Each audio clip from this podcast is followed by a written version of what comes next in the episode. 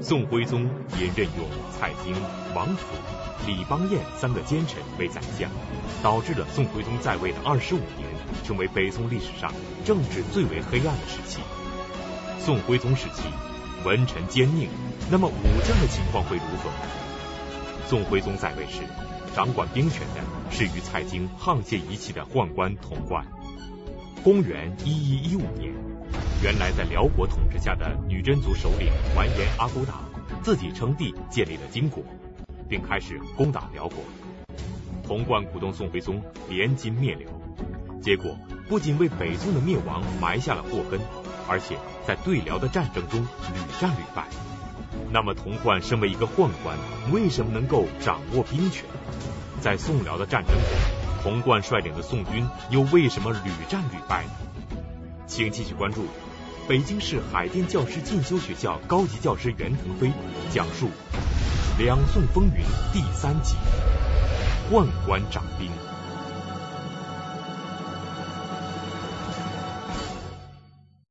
上一讲呢，咱们讲这宋徽宗。重用的三个宰相，一个比一个荒奢无道，是吧？然后这个怂恿着徽宗皇帝朝政混乱。那么这样的人主政、领兵的人啊，更不怎么样。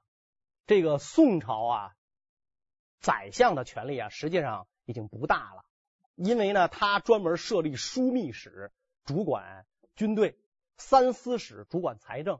所以这个枢密使呢，大概呢应该相当于我们今天的国防部，相当于我们的国防部。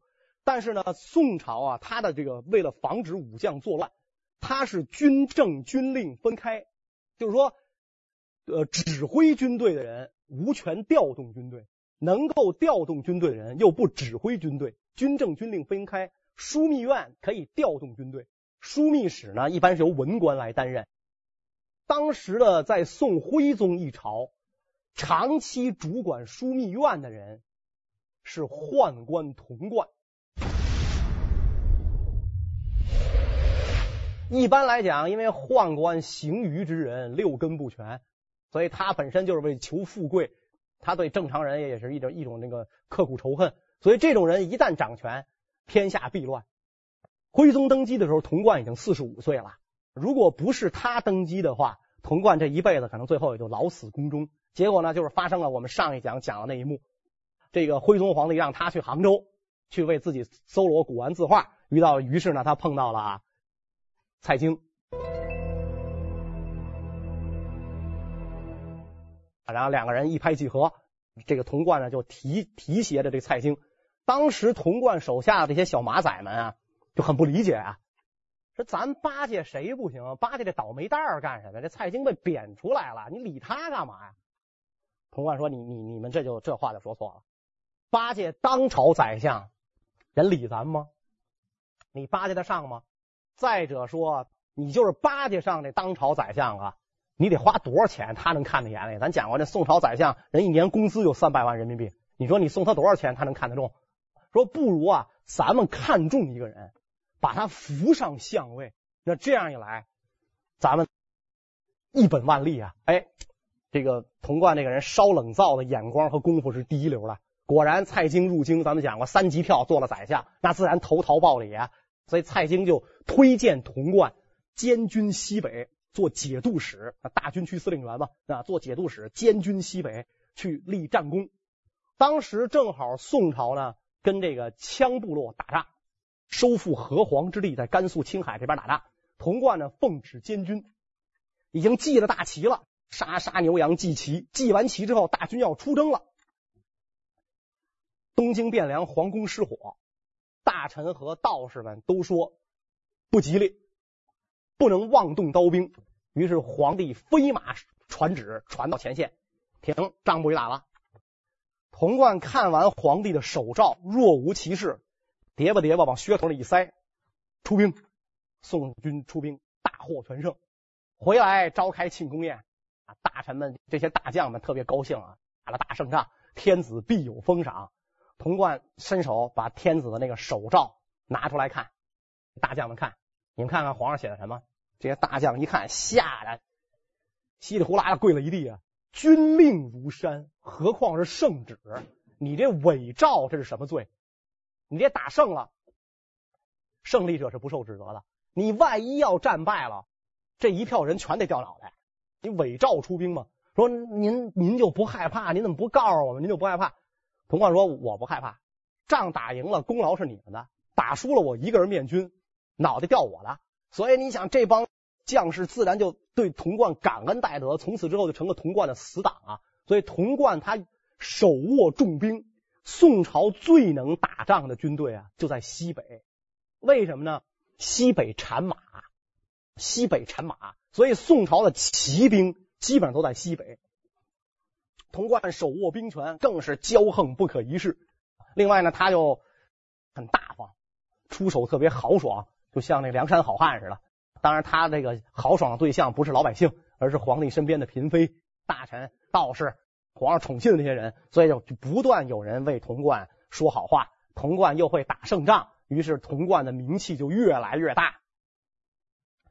随着西北战事的平息，童贯呢，这个。百战百胜的宦官感觉到自己很失落、很郁闷，没有事儿干，怎么办呢？这个 静极思动嘛，他想动一动。于是，在这个一一一年这一年，宋徽宗呢就派他出使辽国。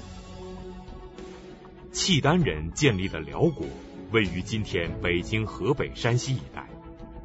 辽宋两国曾多年征战，最后以澶渊之盟达成和解。辽国向宋朝称臣，宋朝则每年给辽银绢各二十五万岁币。从此，宋辽两国交好，维持了一百多年的和平。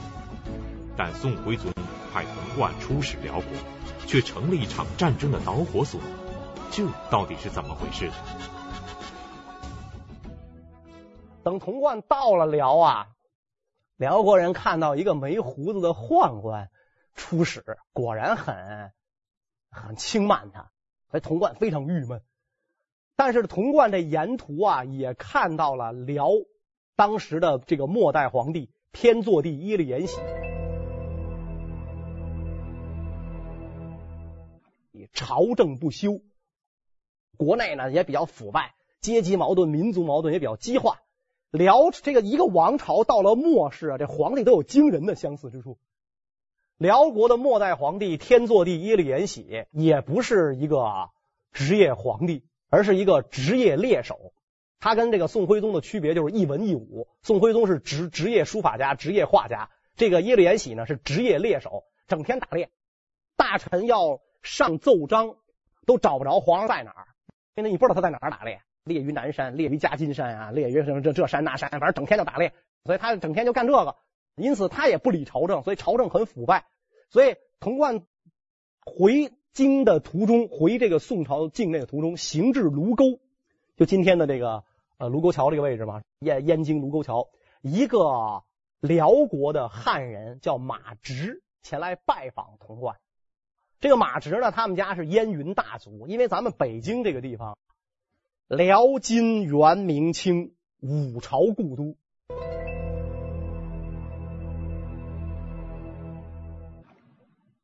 除了明是汉族，辽金元清都是少数民族。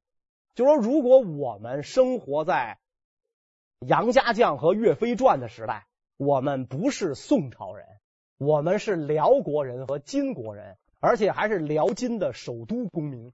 马直是燕云大族嘛，他们家世代世辽。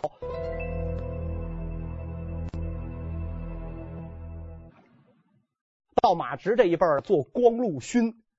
相当于这个辽国皇家食堂经理，相当于这么一个这个一个官职。所以马直呢，他也看到了辽国的腐败，他认为辽国必亡。他毕竟他又是汉族，所以他希望辽国灭亡了之后，这个幽云地区啊，能由宋朝给收回去。这个幽云地区啊，我一共十六个地方嘛，幽云十六州，大概位置呢，就是今天的北京、天津、河北、山西北部。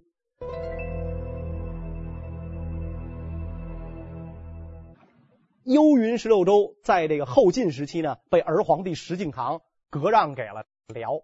辽得到了这块地方，中原王朝天险尽失。大家看我们北京这个就在基本上我们就是在华北大平原的最北方了吗？最北方了。北京你在咱们北边延庆啊，什么怀柔，那不就都是山区了吗？所以你那个幽云十六州一丢，那你包括密云啊、顺义啊，当时都在幽云十六州里吗？幽云十六州一丢，这个山啊，这个山的天险就不存在了，长城的这个这个阻碍功能就不存在了。这个地方农耕又发达，本来少数民族武力就比你强，他接触了中原的先进文化之后，他经济文化水平又大幅度提高。辽统治者自己说。武修文物，彬彬不异于中华。我跟你们中国啊，当然这个中国就指中原王朝嘛，也差不多。所以宋朝几次收回幽云十六州的努力全失败了，耿耿于怀。在宋朝第二个皇帝宋太宗的时候，公元九百七十九年，宋太宗亲统十万大军，刚刚消灭了五代十国的最后一个政权。北汉，然后就来攻打辽，结果高梁河一战，就今天的紫竹院公园，在这个地方跟辽国人一战，十万宋军被辽国名将南院大王耶律休哥的九千铁骑打得几乎全军覆没。太宗皇帝身中三箭，坐驴车逃回南方，战马全打死了，可能每年箭伤复发，最后他就死于箭伤复发。所以，这个宋朝的历代皇帝啊，都对这个幽云在辽国手里耿耿于怀，又没有武力夺回来。哎，现在辽的北方，这个东北方向兴起了这个强大的女真，所以这个女真族早晚要反抗辽统治。因此，马直就建议这个童贯以后啊，咱们就派人跟女真联络联络，一块儿夹攻辽。童贯非常高兴，就呢。跟马直约好了，什么时候你到我们中原来，我把你引荐给天子。女真族原来是在辽国的统治之下。公元一一一四年，女真族首领完颜阿骨打统一了女真族的各部落，率众向辽国的契丹统治者宣战。在取得了两次大捷之后，完颜阿骨打于公元一一一五年称帝建国，国号大金。完颜阿骨打。就是金太祖。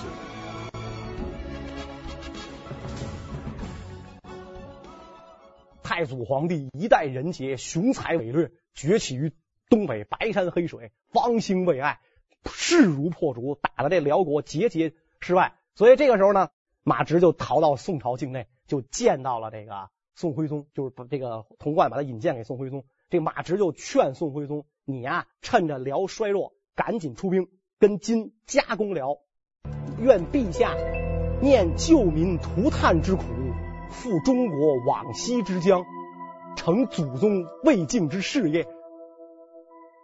这句话一说出来，这个宋徽宗非常高兴，哎我一下又又给他拔到一个很高的高度了吧？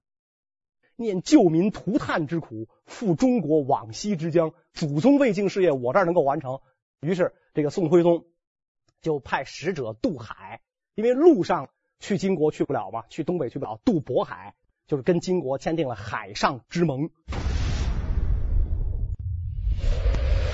咱们联合夹攻这个辽，灭了辽之后，我收回幽云十六州，每年该给辽多少岁币，我给你。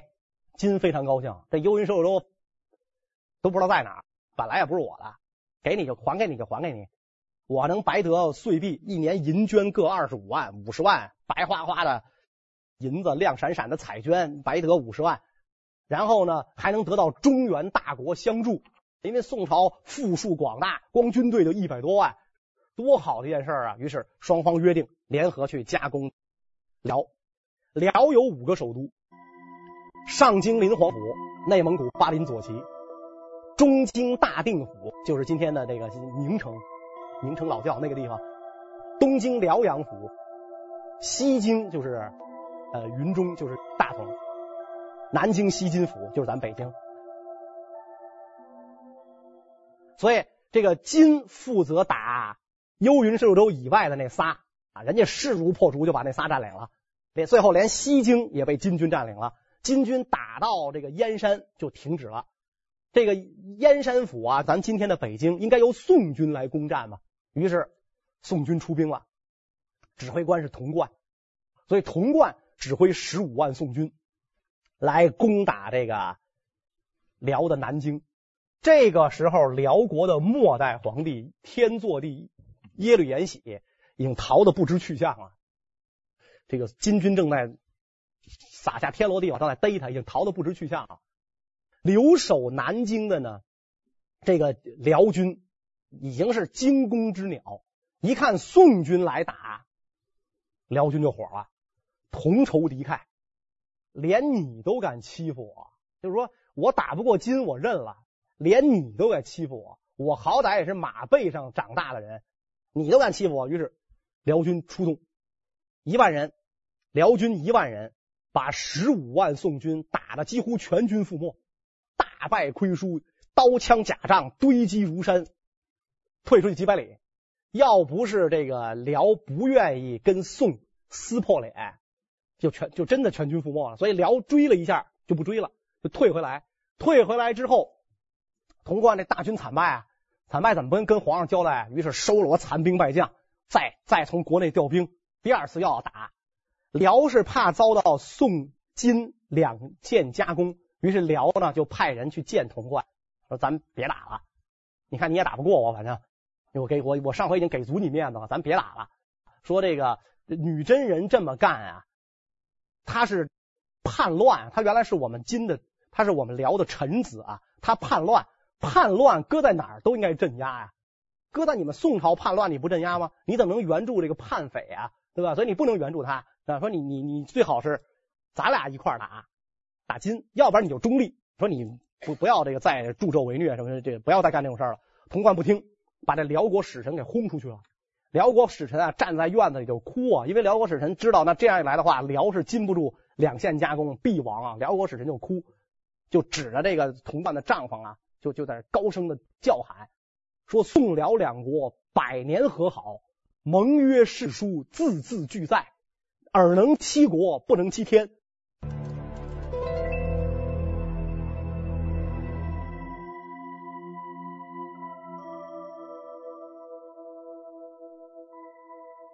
你顶多也就是这七国，你不能七天，所以你不会有好下场。当天夜里，七千辽军趁夜结营，宋军又退出去三百里。又给人留下一堆刀枪甲仗，说这个宋军啊，奔走于山涧，自相践踏，死者数万人，自个儿踩死踩死好几万啊！一听说这个这个辽国的军队来了，转头就跑啊！宋朝的兵跟这个辽金打仗，可能永远是让辽金的士兵看到的是后脊梁，所以他老是跑嘛，转头就跑，自相践踏，就死了数万人，就死了数万人。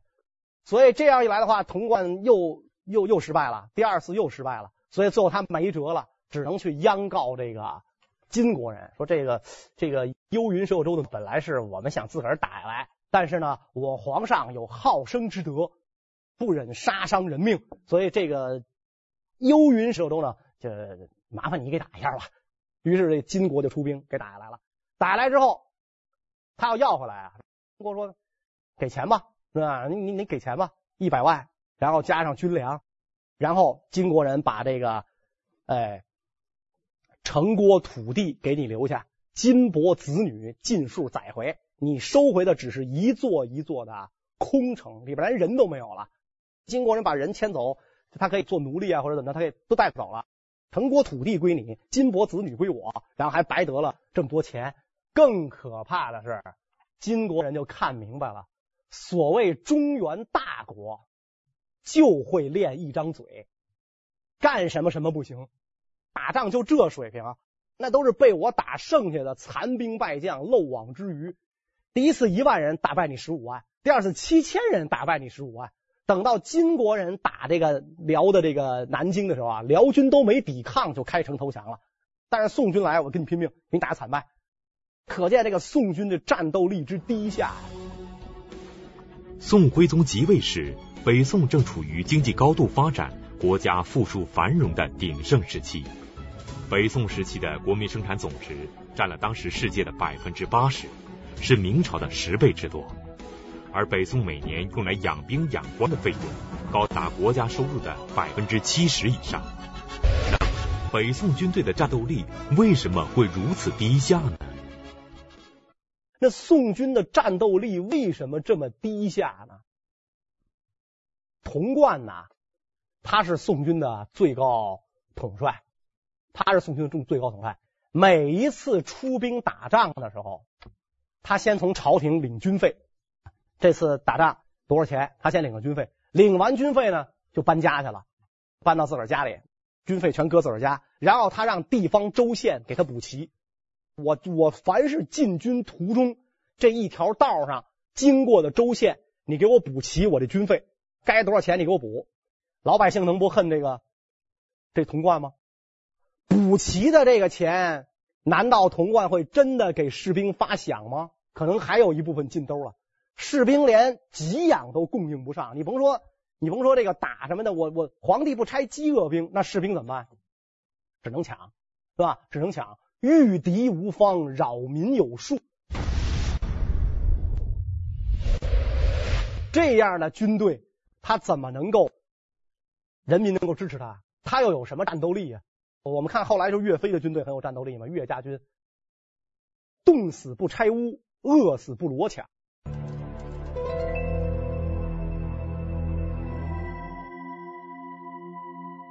人家是这样，我宁可饿死，不能抢老百姓的；我宁可冻死，我不能拆老百姓的房。童贯的部队呢，就是我不饿不饿我也得抢，是吧？然后我得住好的，把老百姓轰出去，所以他能能得根本得不到百姓的拥护。童贯他们家呀，搞装修，装修的时候呢，童贯就宴请这个工头，宴请工头吃早餐啊，就就一顿普通的早点啊，吃早餐。然后这工头进去吃饭，第一道菜。没记载的菜是什么？是银碗，银盘的银碗，旁边两个美女站着伺候，那两个美美美貌的这个姬妾站着伺候。第二道菜是金盘的金碗，第三道菜是玉碗，银的、金的、玉的。这工头看着这这个这个童贯的日子过得真好。吃完了告辞，童贯的家人追上来，请留步。刚才你用过的所有餐具和伺候你的那俩美女。送给你了，送给你了。我们王爷说了，童贯因为收回了幽云十六州嘛，其实是赎回来了，封广阳郡王，有功啊。那我们王爷说了，这东西不要了，送给你了。这个人把这些石器一卖掉，富甲一方，当地首富。把这东西一卖掉，这些东西童贯就跟就跟咱那个纸杯子似的，说送人就就送人，送给你，可见他家里得有多少财富啊？他家里有多少财富？他这个这个他。指挥的军队又怎么能够不失败？童贯身为主管军政的枢密使，竟然敢明目张胆的贪污军费、克扣军饷，他就不怕被查出来治罪吗？按照北宋时期的制度，三衙是直接指挥军队的，也是枢密使童贯的上级主管单位。那么三衙的统帅是谁呢？他为什么不查办童贯的犯罪呢？三衙，刚才咱们讲啊，是直接指挥军队的。三衙的统帅是谁呢？大家非常熟悉，《水浒传》里提过这人，高俅。高俅啊，是个奸臣，这不用说，《水浒传》里把他写的很奸、很奸、很坏、很坏。他在六贼里还排不上号，就是说，可见他还没那六个坏。那你可见这宋徽宗一朝这坏人有多多？连高俅这么坏的都排不上号。高俅是怎么被皇上看中的呢？这大家都知道啊，他是踢球被皇上看中的。宋徽宗做端王的时候啊，与驸马王进卿关系很好。这王进卿就不是个好人。宋徽宗做端王的时候呢，种种浪荡行径就是王进卿诱惑他干的。他这个作为驸马，神宗皇帝的驸马，娶了公主，结果他一房一房的娶小妾。神宗皇帝也很优容他，这要搁在明清的皇帝，他早掉脑袋了。然后他这人就是一个浪荡公子，所以跟那个端王意气相投。有一次呢，这个端王呢想这个剃头，他没带剃刀，就借了王进卿的用。借完王进卿的用呢，他发现这个这个剃刀啊，这个款式啊，做工啊都非常精美。哎，就说这这这太好了，这东西你能不能送给我啊？这王进卿说呢，我正好新做了一副，我一会儿呢派人给你送来。就派谁送来了呢？就是派这个高俅。到了这个端王府，端王正在蹴鞠。就是这个古代足球，古代足球有点跟咱今天踢毽差不多，那样非常花，它不是这种体力的冲撞，它是这种技巧啊，跟那踢。结果高俅在边上看，那那王爷踢球了你不能上去打扰，跟边上看，看着看着就连连叫好，就是踢到这个，就是只要这个高宗这个这个端王一到就是精彩的地方，他就叫好。所以端王一看，哟，那这个人是个行家，是吧？要不然你怎么知道在哪叫好是个行家？于是他就问这个高俅说：“说你也会蹴鞠吗？”哎，高俅说：“略知一二。”然后这个端王说：“你踢我看看。”他说：“我不敢献丑，你没事没事，你踢我。”咵咵一踢，端王就看傻了。说这个人不但会，而且是巨星级人物，踢得这么棒，所以端王马上就派人给王进清传话：“这人我要了，这人我要了。这个璧刀和送璧刀的人我都留下了。另外呢，就是高俅这个人呢，呃，长得比较帅，那也确实是吧，就是美貌小生，那所以这个皇上喜欢，那就留下了。留下等等端王登基为天子。”高俅就做了节度使，就做了节度使，后来官至太尉，太尉就是武将加衔的最高一级了。那官至太尉，童贯原来也做过太尉，官至太尉。所以早年跟宋徽宗一块玩的这帮人就很不服啊啊！我们都是从龙的人呐，凭什么他就能当这么大官啊？您也封我们一个官。结果这徽宗皇帝居然说什么呢？封你做官？你长得那么好使的一双脚了吗？所以这个高俅就是靠着踢球受到皇帝的恩宠，他就做到太尉，二十余年遍历三衙，指挥军队。高俅本来是市井无赖出身，但却倚仗着宋徽宗的恩宠，手握国家军事大权长达二十余年，所以在他手下出现像童贯这样克扣军费的人也就不足为奇了。但是北宋军队常打败仗，仅仅是因为上级军官的腐败吗？究竟是什么根本原因导致了北宋军队如此的不堪一击呢？在咱们中国唐朝以前啊，严格意义上讲是没有职业军人的。唐朝以前没有职业军人，这个士兵就是农民，就是农民。农民当兵打仗是尽义务。这个特别在汉朝啊，这个魏晋南北朝的时候，军装武器都得自备。我们看那个木兰辞，这个花木兰要出军了，东市买这个，西市买那个，北市买这个。你为什么打仗自个儿买这些东西？就是你都得自备，所以没有职业军人。唐朝开始搞这个募兵制，就是有职业军人，这帮人当兵就是为了挣工资、养家糊口，那就是募兵制。宋朝呢就实行募兵制，啊，就实行这种募兵制。问题是这个募兵，你募的是什么人？宋太祖认为募兵的目的是什么？是为了给老百姓一口饭吃，让他不造反，让他不造反。所以宋朝募兵的目的，这个军队不是为了抵御外侮，你只要不造反就行。哪儿闹了灾，皇上就派人去募兵。所以，咱中国有这有过这么一句话，叫“竖起招兵旗，自有吃粮人”。我当兵的目的是干嘛？吃饱饭，吃粮，不是为国尽忠，他不是这种目的。所以他招来的兵人数虽众，但是没有战斗力，临阵多败，而且士兵也多多逃跑了，因为他当了兵，一看还是吃不饱。这长官克扣军饷还是吃不饱，就净逃跑。逃跑怎么办呢？逮回来之后，脸上刺字。我们看这个什么人才在脸上刺字啊？这犯人嘛，是吧？穷面，这这这种刑罚嘛，在在脸上刺字。所以给这兵都在脸上刺上字。北宋名将狄青是从小兵起来的，最后官居枢密副使，他脸上就有字儿，就是当年当兵的脸上刺字。所以皇帝就让他把这个字儿给。我给你一种药，你给他洗下去，对吧？脸上刺字写，狄青不肯。然后就我就为了激励将士，你看我脸上刺字都能当到枢密副使，对吧？就为了激武将真正一刀一枪在战场上拼功名的，最高就能做到这儿。岳飞也是枢密副使吧？后来就只能做到这儿了。枢密使那是童贯当的，一般的这个真正的这个大将那是当不上的。宋朝募兵的目的不是为了抵御外侵，而只是为了平定内乱。所以来当兵的人无非是为了混口饭吃。难怪宋军的战斗力如此的低下。而身为宋军最高统帅的高俅，又是怎样利用军队为自己谋私利，更加剧了军队战斗力的减弱呢？他本市井无赖出身，他指挥军队，他招兵有一条，他招兵有一条，专招那种有一技之长的人。哎，你会踢球？你会做手，做做手艺活，你你会扎风筝，那或者说你会这个这个什么呃做做做这个陶器，他专门招这种人。你没有手艺，我不要你。招这些兵之后呢，他就跟这些个士兵们呃就说了，你从这个里边能看出来，这高太尉啊，不光是脚好使，脑子更好使。他跟这些士兵说，你们啊可以这个。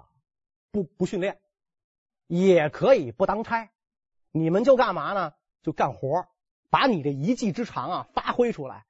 你该这个做鞋的，你做鞋；你该做陶器，你做陶器。然后你把这东西给卖出去，把钱给我，这事儿就完了。于是整个这个宋朝的军营八十万禁军，就变成了高氏公司的八十万打工仔。而且这些个打工仔还不用高太尉支付工资，因为是国家给钱，然后给高俅打工，全是高俅的私人打工仔。实在您什么一技之长都没有，你就卖力气吧，你扛扛大包也行。所以高俅、童贯这些人，他们家用的服务员全是宋军士兵，多达三千多人，三千多人给这个枢密使和这个这个高太尉就是从事私人服务。打扫厕所了，什么就干这个啊？然后这个警卫了，采买东西了啊，采买东西就干这个。所以你想这样的军队，他根本就没有战斗力啊！你要想晋升，靠真本事是没有用的，那是没有用的。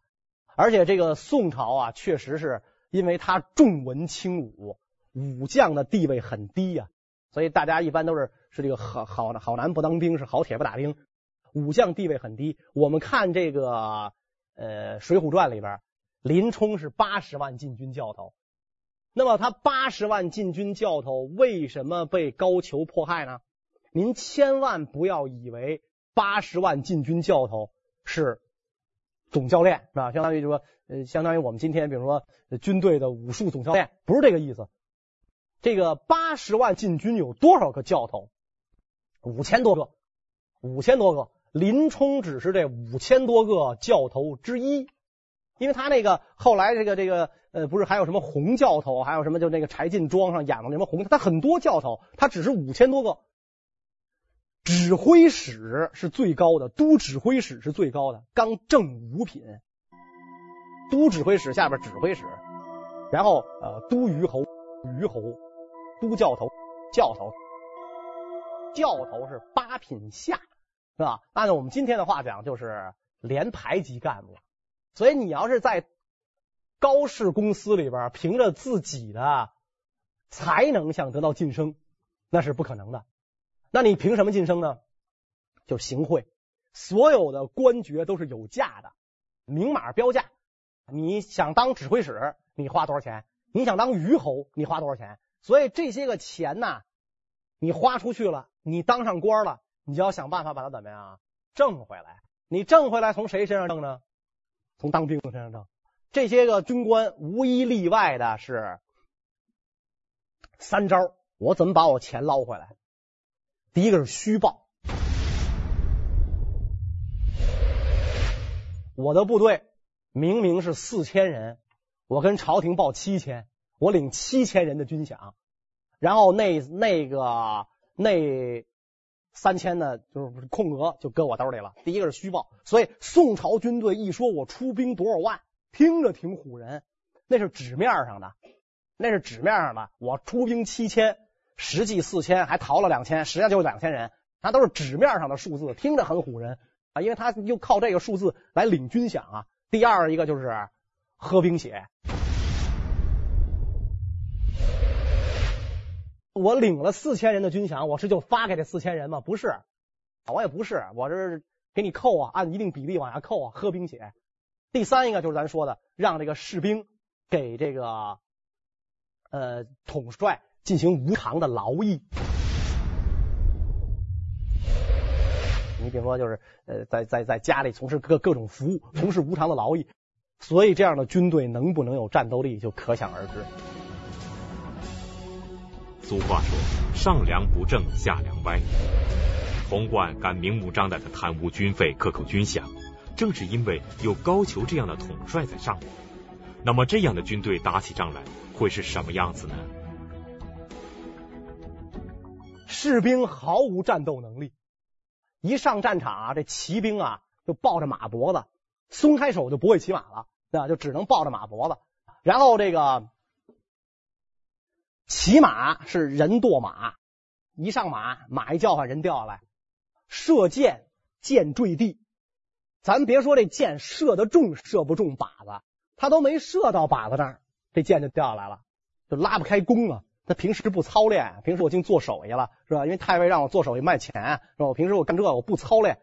你想这样的军队遇上金军、辽军如狼似虎的这样的部队，这不打败仗，他能够天理吗？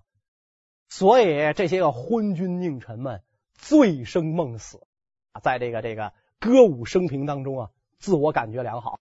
原来质朴节俭的宋帝国。在这些个奸臣、奸相、奸将、奸宦官们的引导下，一步一步走向奢华，最后乃至走向灭亡。咱们下一讲再讲。